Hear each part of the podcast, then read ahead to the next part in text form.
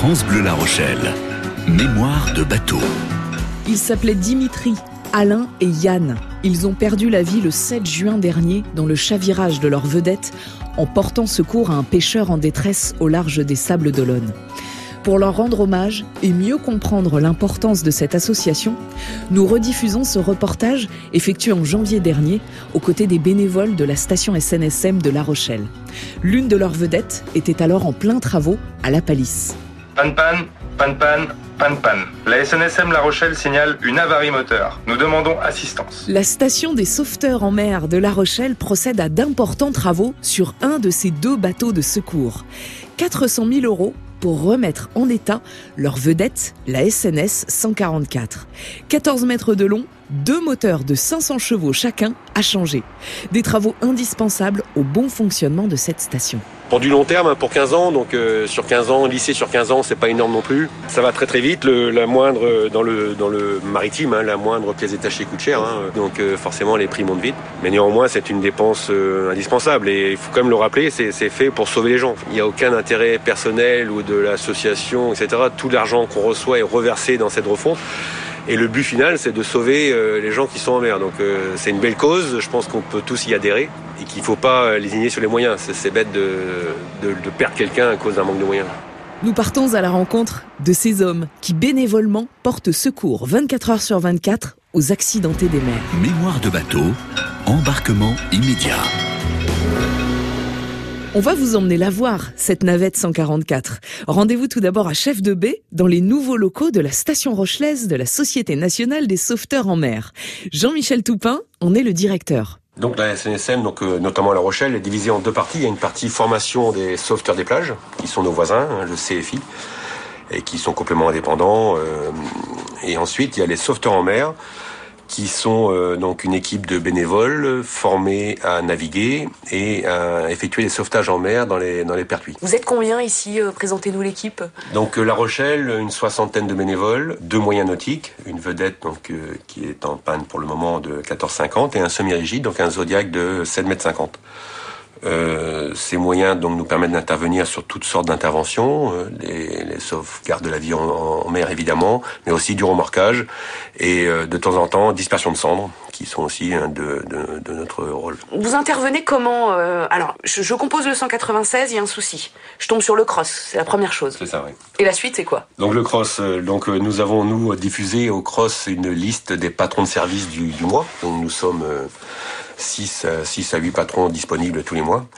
On se partage euh, les semaines.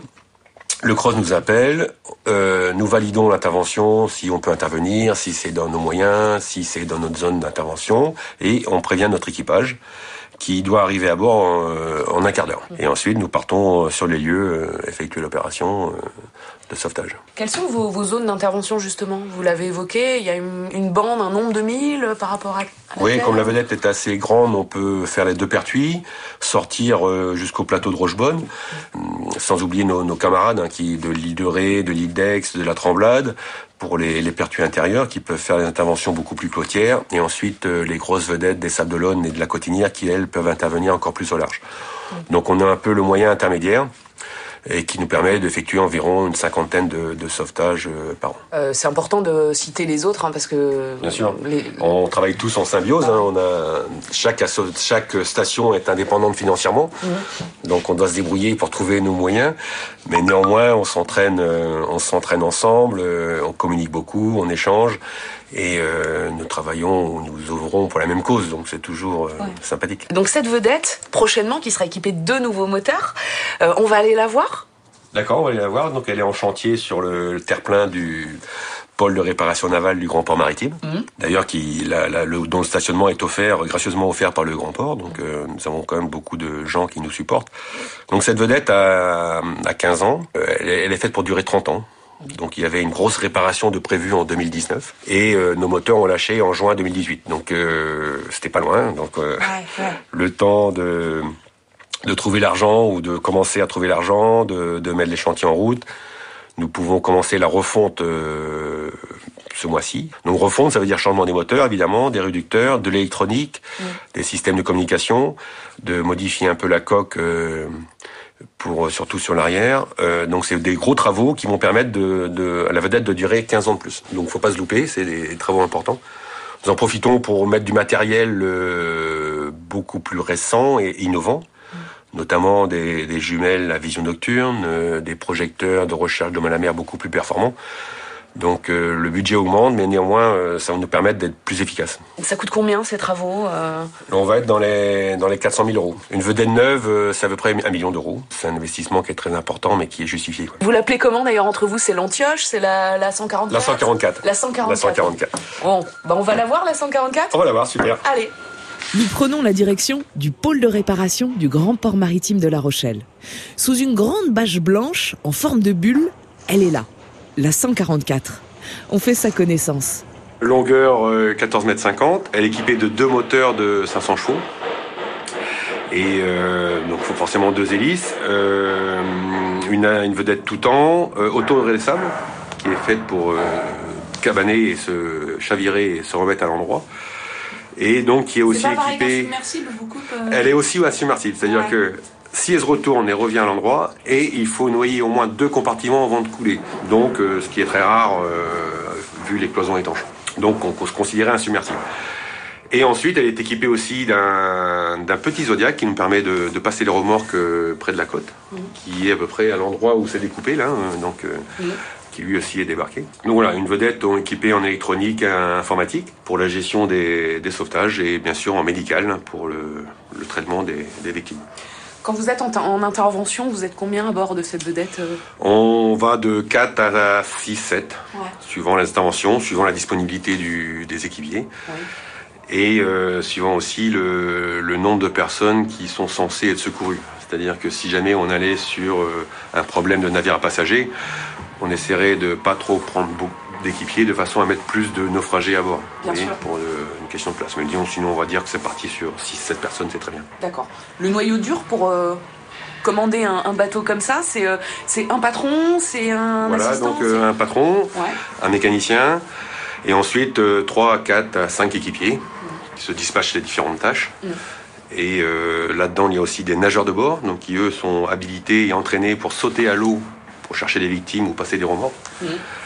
Et de temps en temps, nous avons aussi des, des plongeurs de bord, donc qui eux sont habilités à, à plonger, à plonger sous l'eau. Mais c'est très très rare dans notre zone. Vraiment puisque, pour des interventions précises. Voilà, ouais. et puis on a quand même des, les pompiers, etc.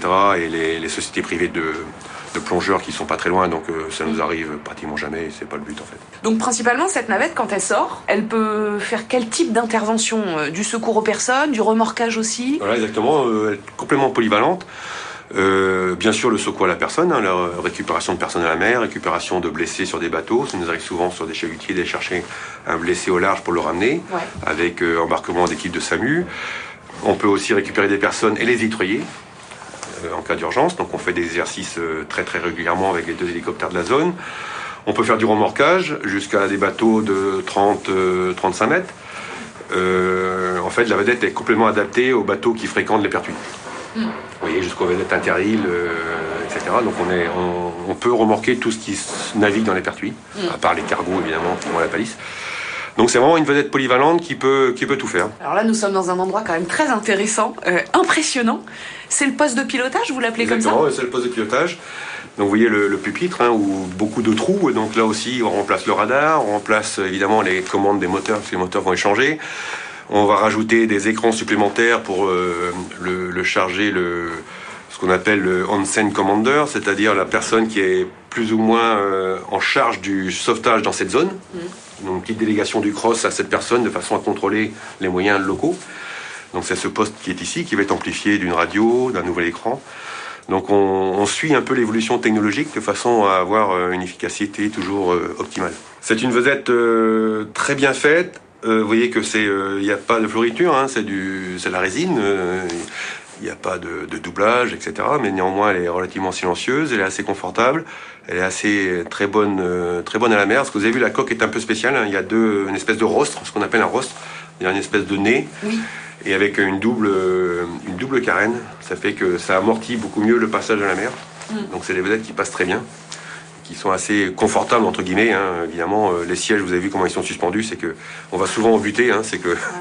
ça secoue quand même, mais ça secoue moins que avec un autre bateau. Ouais, l'idée c'est quand même qu'elle puisse faire face aux pires conditions. Exactement, il y a les conditions du pertuis. Hein, euh, ça va, les pertuis avec un peu de vent, euh, près de Chassion, il y a facilement 5 mètres de creux, donc il euh, faut qu'on soit adapté à ce genre de mer. Mm.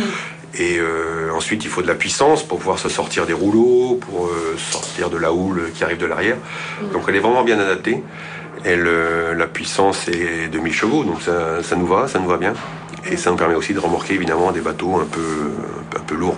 On verra dans un instant que des équipements beaucoup plus modernes seront installés sur cette vedette Antioche des sauveteurs en mer. Mémoire de bateau, l'aventure d'une restauration.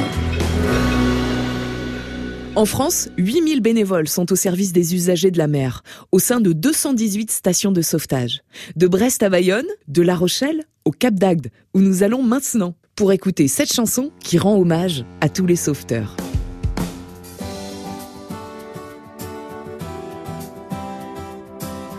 Quand la sirène sonne au milieu de la nuit, ils sortent de leur lit pour rejoindre leur navire. Peut-être SNSM, celle que tu languis. Elle qui sauvera ton navire des abysses. J'ai perdu là-bas au milieu de la mer. Tu as peur pour tes enfants, tu pries pour que l'on t'aide. Tu penses à SNSM, ces hommes de la mer. Qui abandonneront tout pour te venir en aide. Cette eau salée, jamais le goût des larmes. Tu as besoin d'eux en mer, peu de toi sur la terre. N'oublie pas plaisancier, peut-être un jour, qui sait. Tu devras composer le 196. Pour être secouru, tu leur crieras Mété. Comme ils seront là, ils te viendront en aide. Que cette eau salée, jamais le goût des larmes. Tu as besoin d'eux en mer, peu de toi sur la terre. Mais toutes ces stations sont des associations qui fonctionnent en partie grâce à vos dons. Les sauveteurs en mer sont là pour secourir. Volent au secours des marins en détresse. Que cette eau salée, jamais le goût des larmes. Tu as besoin d'eux en mer, peu de toi sur la terre.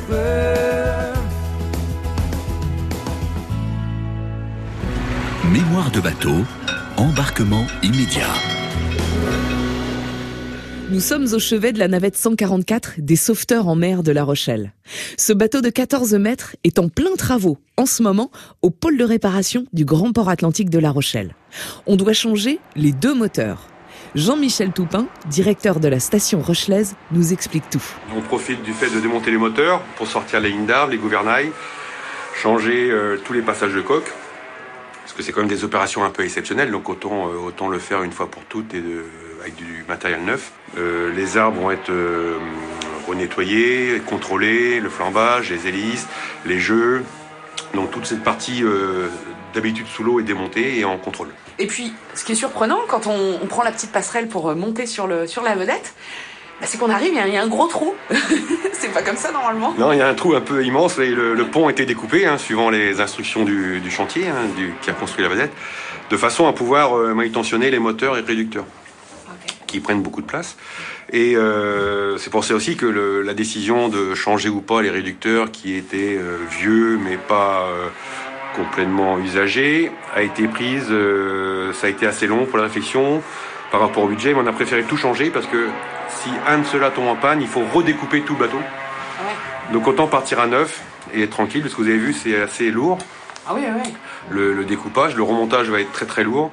Entre-temps, les moteurs vont être glissés dans le, dans le compartiment. Et, euh, et ça permet aussi de gagner du temps, puisque les ouvriers peuvent travailler à l'air libre et euh, debout, puisque c'est des endroits un peu confinés. Donc euh, finalement, euh, l'un dans l'autre, c'est une bonne opération. Alors faut imaginer, je vais décrire un peu la chose, c'est un trou qui fait 3 mètres sur, euh, sur 2 quasiment. euh, donc dès qu'on monte dans la vedette, euh, on monte sur la vedette, on est au bord de ce trou. Donc les moteurs sont à l'arrière, enfin arrière un peu, un peu Oui, au ça, centre, hein, voilà. Il y a deux moteurs, ça veut dire quoi? Ça veut dire que les deux servent, ça veut dire qu'il y en a un de secours, il y en a un qui fait la gauche, l'autre la droite. Bah, c'est un peu ça, oui. Il y en a un qui fait la gauche, l'autre la droite. C'est-à-dire, Il y a deux moteurs, deux hélices. Donc, euh, en manœuvre, on peut les utiliser, euh, ce qu'on appelle en différenciant, c'est-à-dire en avant, en arrière. Et avec ça, on peut faire pivoter la vedette assez facilement. Et ensuite, en mer, on utilise les deux moteurs. Et évidemment, il y a aussi ce, ce côté euh, secours, c'est-à-dire que si un tombe en panne, on a encore un qui, normalement, marche pour nous ramener. Ouais. Donc, il y a toujours aussi dans, dans le sauvetage une idée de revenir et intact, au moins avec l'équipage euh, au complet. Et donc, le fait d'avoir deux moteurs aussi rassure tout le monde. quoi. Donc, on, on peut descendre, descendre là, si vous voulez voir. Ouais. Vous voyez le poste d'équipage. Donc, ce poste, d'habitude, est équipé de tout le matériel médical, etc. Ouais. Et euh, donc, vous voyez le. C'est là que vous êtes amené en fait à s'il y a des personnes qui. à, à traiter, à traiter les, les blessés, ouais. D'accord, ok. Ok. Et ensuite, euh, donc, la partie machine hein, qu'on voit. Ouais. Et euh, donc l'idée, c'est de, de- évidemment de, de montrer à toutes les personnes qui connaissent pas bien le bateau. Vous voyez, on voit tous les circuits d'eau de mer, les, qui d'habitude sont plus ou moins cachés euh, par les plaques de parquet, etc. Donc c'est très bien pour les, pour les gens pour découvrir euh, tous les circuits. Ouais, euh, complètement. Et euh, évidemment, on en profite pour rénover tout ce qui est plus accessible après. Quoi. Faut pas être trop grand. Oui. Donc vous voyez pourquoi la découpe du pont est bien quand vous travaillez. Ah ouais. Vous comprenez mieux là. Ici, on, a- on est à l'emplacement des moteurs. Ouais. Donc ils sont euh, relativement gros, hein, puisqu'ils arrivent, euh, ils prennent euh, passage, en finale, il n'y a plus qu'un passage de, de moins d'un mètre entre les deux moteurs, donc Ah, pour le donc ça fait mécanicien. 2 mètres quoi, 2 mètres. euh, Et donc les moteurs prennent pas mal de place, réducteur, et ensuite ligne d'arbre hein, qui va euh, jusqu'à l'hélice. Ouais. Donc euh, là, on- ce qui est intéressant, c'est qu'on voit toute la tuyauterie hein, qui d'eau de mer, d'huile, etc. Ouais, ouais. Et ce qui permet aux gens de se familiariser avec les circuits, de les avoir en tête et de pouvoir utiliser après tous le, les bonnes vannes au moment. Vous voyez les filtres de mer, c'est des choses qu'on voit pas d'habitude parce que c'est caché sous le parquet. Et donc euh, les équipiers peuvent vraiment s'imprégner du, navire. Malheureusement, maintenant tous les moteurs sont à commande électronique et donc euh, on n'a pas le choix. Et donc là aussi, on va envoyer nos mécanos en formation chez le constructeur de façon à se familiariser surtout avec le programme informatique et de, gestion du moteur. Ensuite, le moteur lui-même euh, n'a pas bougé, hein, c'est toujours un, piston avec dans des cylindres. Donc, mais c'est plutôt le contrôle, la commande, la gestion, et c'est là qu'il faut aussi reformer les gens puisque c'est pas le même système qu'avant. Ouais. C'est un peu comme vos voitures, si vous voulez. C'est euh, malheureusement plus plus faire grand chose en direct, à part une vidange et puis changer quelques filtres. euh, c'est compliqué d'intervenir sans avoir la mallette euh, qui puisse gérer tout le système. Mais malgré tout, on, aura cette mallette et on va former les gens à, l'utiliser. Et, ensuite, il y a tout le matériel annexe. hein, vous voyez, des pompes d'assèchement, des pompes incendie qui permettent donc de traiter tous les cas de secours. Et là aussi, elles vont être toutes rénovées, vérifiées. Et ensuite, il faudra reformer les équipiers à les utiliser, à utiliser les bonnes vannes pour assécher, etc. Donc il y a, il y a pas mal de boulot encore. C'est vraiment un couteau suisse en fait cette vedette. hein. Exactement, c'est tout à fait, c'est tout à fait le bon mot. On peut tout faire. On- Elle est très bien faite, elle est polyvalente et c'est vraiment un bel outil. ouais. On se dirige maintenant vers la proue du bateau, qui sera prochainement bien mieux équipée. Donc à l'avant, donc on a le, le guindeau. hein. Le guindeau, c'est le- l'appareil qui sert à manier les, chaînes et les ancres, qui va être remplacé aussi. Euh, on veut le modifier un petit peu parce que on peut avoir des interventions où il faut euh, relever la chaîne euh, du bateau qui est secouru. On n'était pas très bien équipé pour ça, donc on met un système qui va nous permettre de le faire, donc ce sera beaucoup plus efficace. Ensuite, il y a toute la partie projecteur. Donc pour la recherche d'anomalies à la mer, c'est hyper important en fait hein, de chercher dans le noir. Donc on aura des jumelles à vision nocturne. Pour avoir un ordre d'idée, des jumelles comme ça, ça coûte 30 000 euros. Ah. Donc vous voyez le budget comme quoi ça peut aller très vite. Le projecteur euh, de recherche, euh, vous avez deux solutions. Vous en prenez un à 2500 euros et vous voyez euh, un cercle d'un mètre de diamètre euh, à 100 mètres. Et vous avez un 10 000 euros, vous voyez un terrain de foot à 300 mètres. Donc vous voyez un peu le, le nombre de chances qui sont multipliées. Euh, autant essayer de, grâce au don, de- d'avoir un projecteur qui soit efficace, puisqu'on multiplie par euh, 50 ou 100 euh, le nombre de chances d'être euh, secouru. Ouais. Donc euh, n'importe qui d'entre nous qui tombe à la haut serait bien content de trouver ce genre de projecteur sur la vedette. Donc euh, faut vraiment réfléchir dans ce sens-là. Pour du long terme, hein, pour 15 ans, donc euh, sur 15 ans, lycée sur 15 ans, c'est pas énorme non plus. Mais c'est vraiment la politique de la station, c'est d'avoir quelque chose de performant et au top euh, techniquement en 2019. Ça veut dire qu'il sera déjà périmé en 2025, malgré tout. Mais c'est bien parce que ça nous permet de, bah, de comprendre pourquoi c'est si cher Parce que beaucoup se disent, mais mince, 400 000 euros de travaux, ah bon Et combien coûte le bateau? Alors le bateau, c'est un million, hein, vous nous l'avez dit. Puis effectivement, bah, chaque équipement mis bout à bout, ça représente quand même une somme importante. Exactement, ça va très très vite. Ça va très très vite. Le, la moindre dans le dans le maritime, hein, la moindre pièce détachée coûte cher. Hein.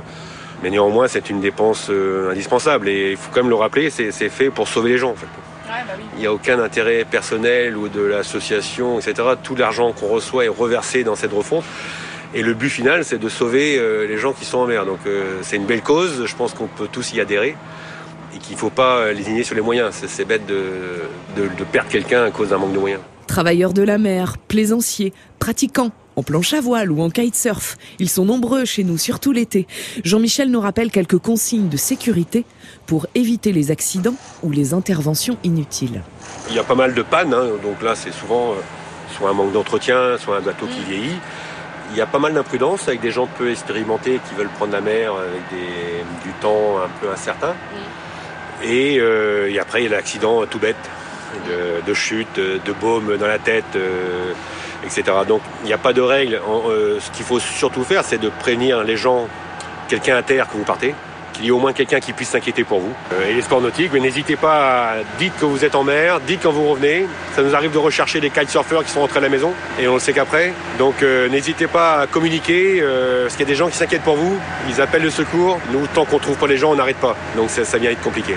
Et il y a un dernier phénomène, il faut que les gens se rendent compte que de tirer une fusée de détresse pour s'amuser, ça déclenche toute une chaîne de secours. Et ça nous arrive régulièrement, les soirs de fête, quelqu'un tire une fusée pour s'amuser. Là, le cross déclenche aussitôt tous les secours, nous, les hélicoptères, les pompiers à terre, parce que euh, c'est un signe de détresse absolue. Et souvent, les gens sont complètement inconscients. Donc, je leur demande gentiment d'arrêter de faire ça, parce que nous, on passe des heures en mer, on peut passer des nuits en mer à chercher quelque chose qui n'existe pas en fait. L'actualité récente nous l'a tristement rappelé. Soyons toutes et tous prudents en mer et soutenons la SNSM. Les dons de particuliers représentent 80% du financement de cette association qui œuvre depuis 50 ans pour secourir bénévolement au large et sur le littoral. Ce samedi, c'est la journée nationale de collecte de la SNSM. Les stations de la Tremblade, la Palisse et de l'île de Ré vous ouvrent leurs portes. Venez rencontrer ces femmes et ces hommes qui donnent de leur temps et risquent leur vie pour sauver les autres. Et si vous ne pouvez pas vous déplacer, à tout moment, vous pouvez donner sur snsm.org.